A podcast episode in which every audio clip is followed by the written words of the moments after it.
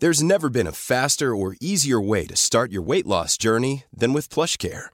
PlushCare accepts most insurance plans and gives you online access to board-certified physicians who can prescribe FDA-approved weight loss medications like Wigovi and Zepbound for those who qualify. Take charge of your health and speak with a board-certified physician about a weight loss plan that's right for you. Get started today at plushcare.com slash weight loss. That's plushcare.com slash weight loss. plushcare.com slash weight loss. ¿Cuáles son los aspectos negativos y positivos de la ley trans? Veámoslo. El Congreso de los Diputados ha aprobado definitivamente la Ley para la Igualdad Efectiva y Real de las Personas Trans y para la Garantía de los Derechos de las Personas LGTBI, popularmente conocida como Ley Trans. A este respecto, una de las provisiones más polémicas de esta ley trans aparece contenida en su artículo 38, un artículo que posibilita el cambio registral del sexo de la persona física. Concretamente, el artículo 38.1 dice lo siguiente.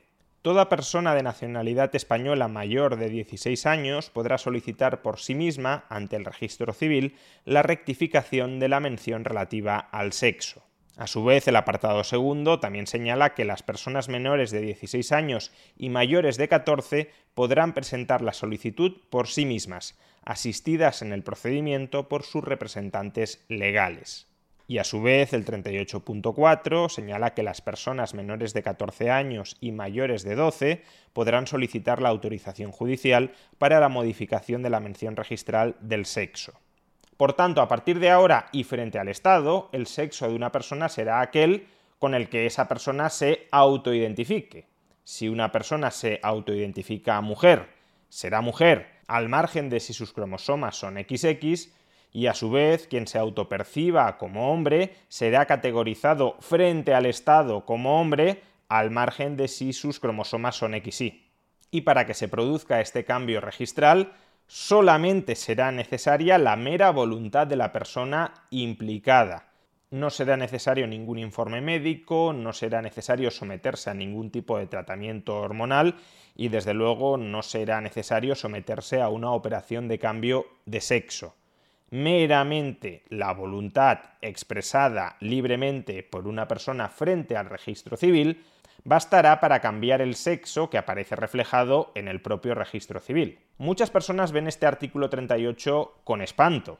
Les parece un error que la mera identidad sexual autopercibida de una persona, o en el extremo, la mera voluntad caprichosa de una persona, sea la que determine el sexo de esa persona a efectos registrales. Lo entienden como una especie de rebelión de la voluntad humana contra la biología más elemental. Sin embargo, y aunque estemos hablando de casos excepcionales, la realidad es que la biología tampoco es rotunda al categorizar a los hombres y a las mujeres en función de su genotipo, XY o XX. Hay hombres que tienen un genotipo XX, se conoce como el síndrome de Le Chapelle, y hay mujeres que no tienen los dos cromosomas X, se conoce como el síndrome de Turner. Como digo, son casos excepcionales, por ejemplo, el síndrome de Le Chapelle se calcula que lo sufren uno de cada 20.000 hombres, pero ponen de manifiesto que tampoco contamos con un criterio biológico absolutamente objetivo para clasificar sí o sí a un hombre como hombre en función del genotipo XY y a una mujer como mujer en función de su genotipo XX. No obstante, si la inmensa mayoría de hombres tienen el genotipo XY y la inmensa mayoría de mujeres tienen el genotipo XX, uno podría decir que sigue siendo un criterio abrumadoramente válido para clasificar en términos objetivos a los hombres como hombres, genotipo XY, y a las mujeres como mujeres, genotipo XX, al margen de la voluntad caprichosa de cada uno de ellos de identificarse como hombre o como mujer según las circunstancias. Pero entonces la siguiente pregunta debería ser, ¿por qué nos da tanto miedo o por qué nos genera tanto rechazo el que una persona, frente al Estado, pueda escoger el sexo con el que se autoidentifica? ¿Qué más nos da que una persona diga que es hombre o que es mujer, al margen de lo que determine de manera más o menos objetiva su biología. ¿Por qué nos preocupa tanto que esto se pueda generalizar? En un Estado liberal donde rige la absoluta igualdad ante la ley de hombres y mujeres, el hecho de que una persona con genotipo XY se clasifique, se perciba a sí misma como mujer, o el hecho de que una persona con genotipo XX se clasifique y se perciba a sí misma como hombre, es irrelevante. Tendrá exactamente los mismos derechos y las mismas obligaciones un hombre autopercibido como hombre, un hombre autopercibido como mujer, una mujer autopercibida como mujer o una mujer autopercibida como hombre. Exactamente lo mismo. Da igual que ponga en el registro sus derechos y obligaciones frente al Estado y frente a sus conciudadanos serán exactamente las mismas. A su vez, en un Estado liberal rige la libertad contractual y la libertad de asociación. ¿Eso qué significa? Que una asociación puede firmar en sus estatutos que únicamente admite, por ejemplo, a personas con genotipo XY o con genotipo XX al margen de cuál sea su sexo autopercibido y contenido en el registro civil. Por ejemplo, un gimnasio masculino, ¿qué podría contener en sus estatutos? Solo admitimos a personas con genotipo XY, al margen de que en el registro civil tú pongas que te autopercibes como hombre. Eso no es relevante. Lo relevante en nuestras normas de admisión, en nuestro criterio de admisión, es que tengas el genotipo XY, o un gimnasio femenino, que solo admitiría a personas con genotipo XX, al margen de que un hombre con genotipo XY se pueda autopercibir como mujer y en el registro civil figure como mujer. Lo mismo con las competiciones deportivas. En esta competición deportiva únicamente compiten hombres. ¿Qué entendemos por hombre? Pues una persona con genotipo XY. En esta competición deportiva solo compiten mujeres. ¿Y qué entendemos nosotros? No el Estado, sino nosotros, la asociación que organiza esa competición deportiva como mujer, una persona con el genotipo XX. Por tanto, en una sociedad liberal donde se respetara el principio de igualdad ante la ley, de libertad contractual y de libertad de asociación, el sexo autopercibido por una persona y contenido así en el registro civil sería escasamente relevante sobre todo si además dotamos de cierta flexibilidad a los tribunales para que, por ejemplo, el juez pueda determinar si una persona, al margen de cuál sea su sexo autopercibido, ha de ir a un tipo de cárcel, lo que hoy conocemos como cárceles para hombres, o a otro tipo de cárcel, lo que hoy conocemos como cárceles para mujeres. Es decir, que no sea exactamente el genotipo el que determine automáticamente si vas a una cárcel o a otra, sino un conjunto más amplio de circunstancias, como por ejemplo la fortaleza física o por ejemplo la peligrosidad que ese reo podría representar para el resto de presos que hay en una determinada cárcel. Imaginemos una persona con genotipo XY, pero que figura registralmente como mujer, que ha sido condenado por agresión sexual a otras mujeres, es decir, a otras personas con genotipo XX. Pues el juez debería poseer discrecionalidad para determinar que esa persona con genotipo XY, aunque se autoperciba como mujer, dado que ha sido condenado por agresión sexual a mujeres, a personas con genotipo XX, no debería ser encarcelado en una prisión que esté poblada mayoritariamente por personas con genotipo XX, por mucho que la denominemos popularmente cárcel de mujeres y por mucho que ese agresor sexual se autoidentifique como mujer el criterio no debería ser si te autopercibes como mujer o no, sino, por ejemplo, la peligrosidad que constituyes para el resto de presos. Si todo eso fuera así, insisto, la categorización sexual en el registro civil perdería absolutamente toda su importancia, más allá de que uno se pueda sentir más a gusto si en el registro civil aparece aquel sexo con el que esa persona se autoidentifica y no otro sexo con el que esa persona no se autoidentifica o incluso que le puede generar un profundo rechazo. ¿Cuál es, sin embargo, el problema? Pues que todo lo anterior no es así. A día de hoy no tenemos ni igualdad ante la ley, ni libertad contractual, ni libertad de asociación. Por tanto, el sexo que figure en el registro civil sí es relevante a la hora de obtener privilegios frente al Estado o a la hora de poder anular coactivamente contratos o estatutos suscritos voluntaria y pacíficamente entre las partes. Sin ir demasiado lejos, en el artículo 41 de la propia ley trans encontramos un ejemplo palmario de cómo en España no se respeta la igualdad ante la ley entre hombres y mujeres, motivo por el cual el sexo a efectos registrales sí es muy relevante más allá de lo que ponga en el registro. Sí es relevante en las interacciones que una persona va a tener con el Estado o va a tener con otros conciudadanos. Podemos leer en el artículo 41. La resolución que acuerde la rectificación de la mención registral del sexo tendrá efectos constitutivos a partir de su inscripción en el registro civil. Es decir, que una vez se cambie el sexo que aparece en el registro civil, empezará a surtir efectos jurídicos. ¿Y cuáles serán esos efectos jurídicos? Artículo 41.2. La rectificación registral permitirá a la persona ejercer todos los derechos inherentes a su nueva condición. Es decir, que los derechos de los hombres no son los mismos que los derechos de las mujeres, porque si lo fueran, no habría cambio de derechos por cambio en la condición sexual, serían exactamente los mismos. Pero no, no lo son y por eso es pertinente especificar que el cambio registral de sexo conlleva cambios en derechos individuales. Y la propia ley trans nos da algunos ejemplos de ello. Artículo 41.3.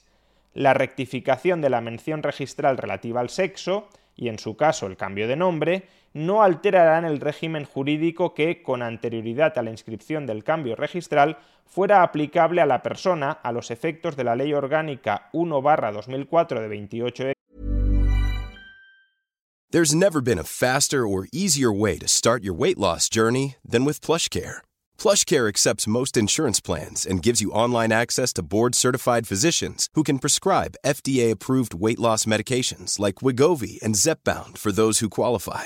Take charge of your health and speak with a board-certified physician about a weight loss plan that's right for you. Get started today at plushcare.com slash weight loss. That's plushcare.com slash weight loss. plushcare.com slash weight loss. A lot can happen in three years, like a chatbot may be your new best friend. But what won't change? Needing health insurance. United Healthcare Tri-Term Medical Plans, underwritten by Golden Rule Insurance Company, offer flexible, budget-friendly coverage that lasts nearly three years in some states. Learn more at uh1.com. Quality sleep is essential. That's why the Sleep Number Smart Bed is designed for your ever-evolving sleep needs. Need a bed that's firmer or softer on either side? Helps you sleep at a comfortable temperature? Sleep Number Smart Beds let you individualize your comfort so you sleep better together. JD Power ranks Sleep Number number 1 in customer satisfaction with mattresses purchased in-store. And now save 40% on the Sleep Number limited edition Smart Bed for a limited time. For JD Power 2023 award information, visit jdpower.com/awards.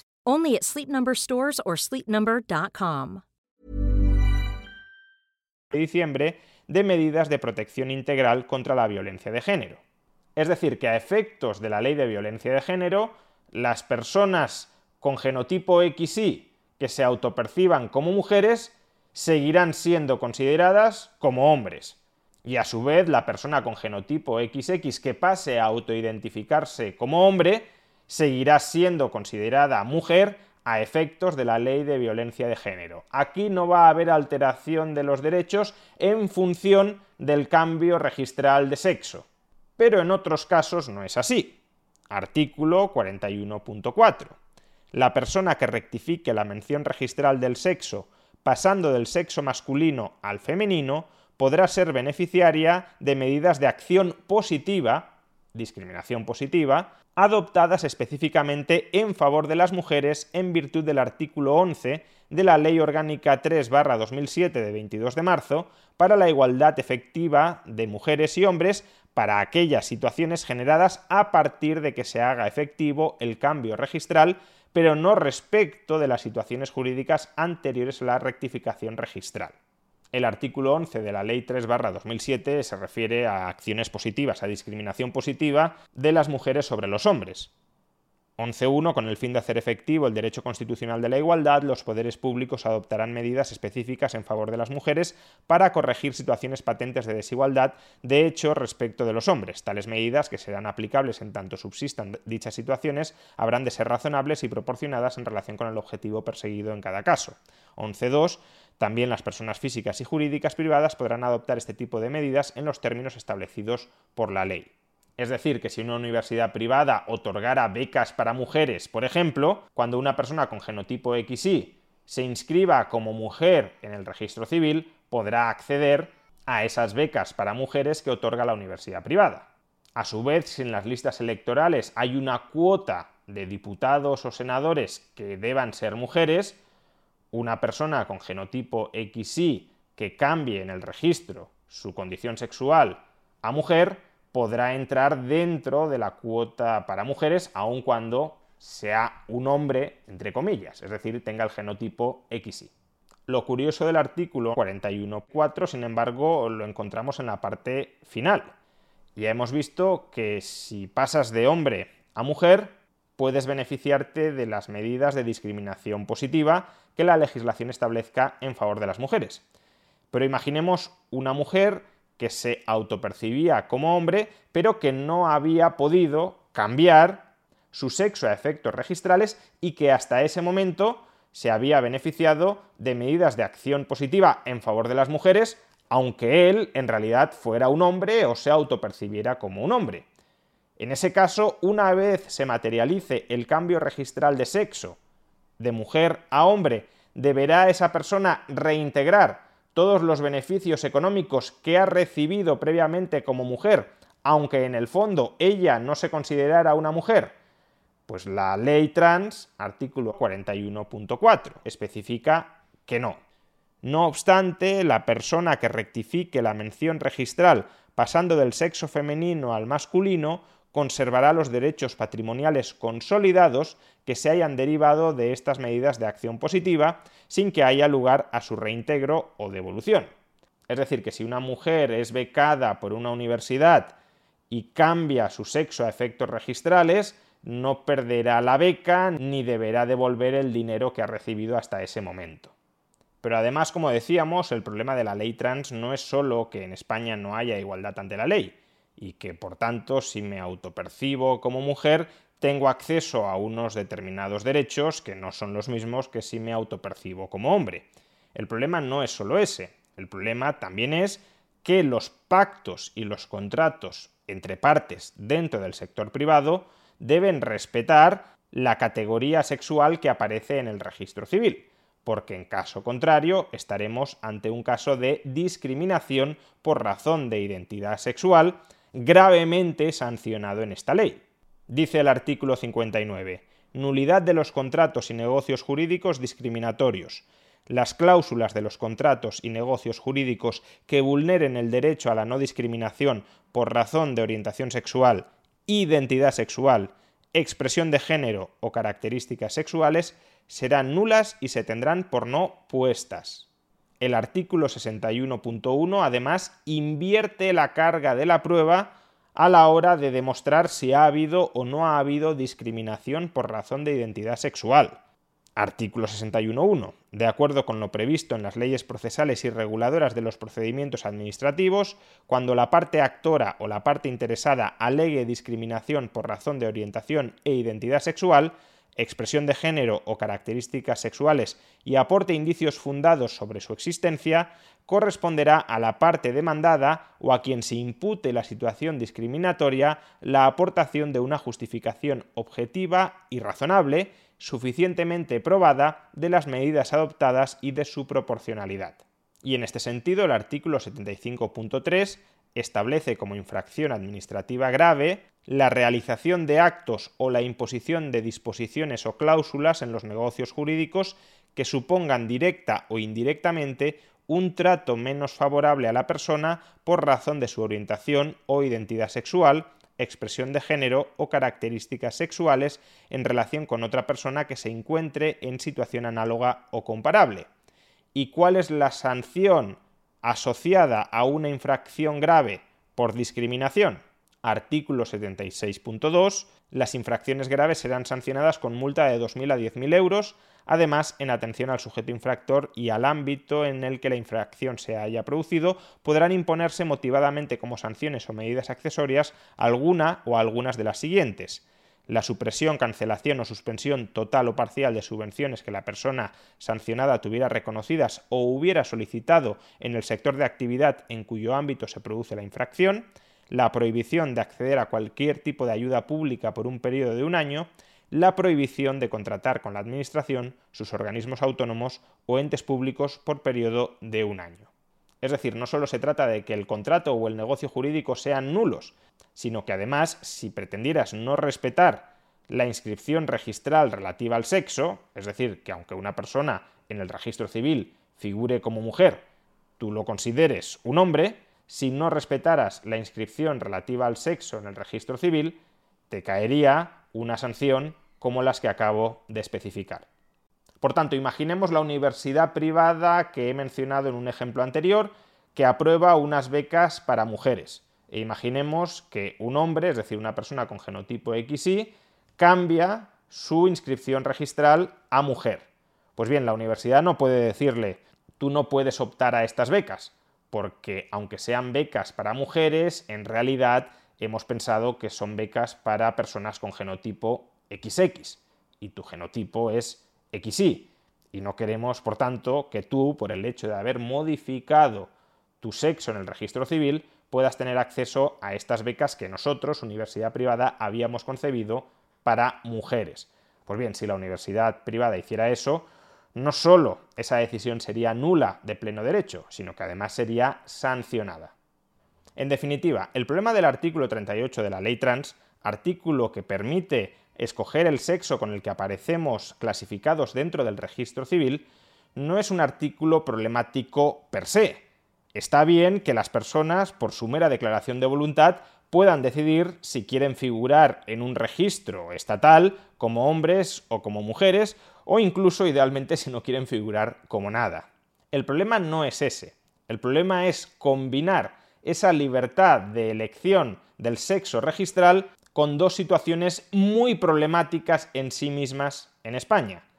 La no existencia de igualdad ante la ley entre hombres y mujeres y la obligatoriedad de que los pactos, los contratos y los estatutos privados se sometan al sexo que aparece especificado en el registro civil. Es decir, el problema, de nuevo, es la ausencia de un Estado liberal. El problema, de nuevo, es la presencia de un Estado intervencionista que practica medidas de discriminación positiva y que anula totalmente aquellos contratos y aquellos estatutos privados que ese Estado considere discriminatorios frente a otras personas. Sin embargo, también hay que decir que esto último puede tener una parte positiva, y es que pone de manifiesto las contradicciones profundas que existen entre las distintas piezas legislativas y liberticidas del Estado. Si el Estado ha aprobado normas que no respetan la igualdad ante la ley de hombres y mujeres, pero ahora ese mismo Estado aprueba una norma que permite que una persona, por su mera declaración de voluntad, sea considerada socialmente hombre o sea considerada socialmente mujer, entonces, ¿de qué sirven esas reglas que discriminaban a las personas en función de su sexo, si el sexo ya pasa a ser un elemento de elección totalmente arbitrario? De ahí, de hecho, que una parte del feminismo, las llamadas TERF, se opongan radicalmente a la ley trans, porque consideran que al permitir la elección de sexo sin ningún requisito más allá que la propia voluntad, lo que se está haciendo es socavando las medidas de discriminación positiva en favor de las mujeres, de las mujeres como personas con cromosoma XX.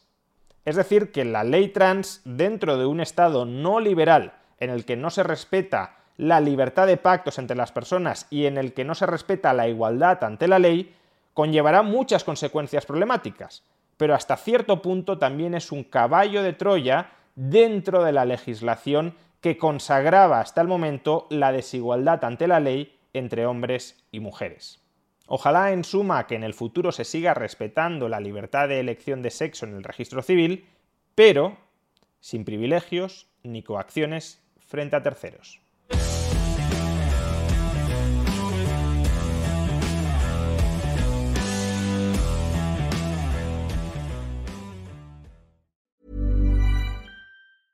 A lot can happen in three years, like a chatbot may be your new best friend. But what won't change? Needing health insurance. United Healthcare Tri Term Medical Plans, underwritten by Golden Rule Insurance Company, offer flexible, budget friendly coverage that lasts nearly three years in some states. Learn more at uh1.com.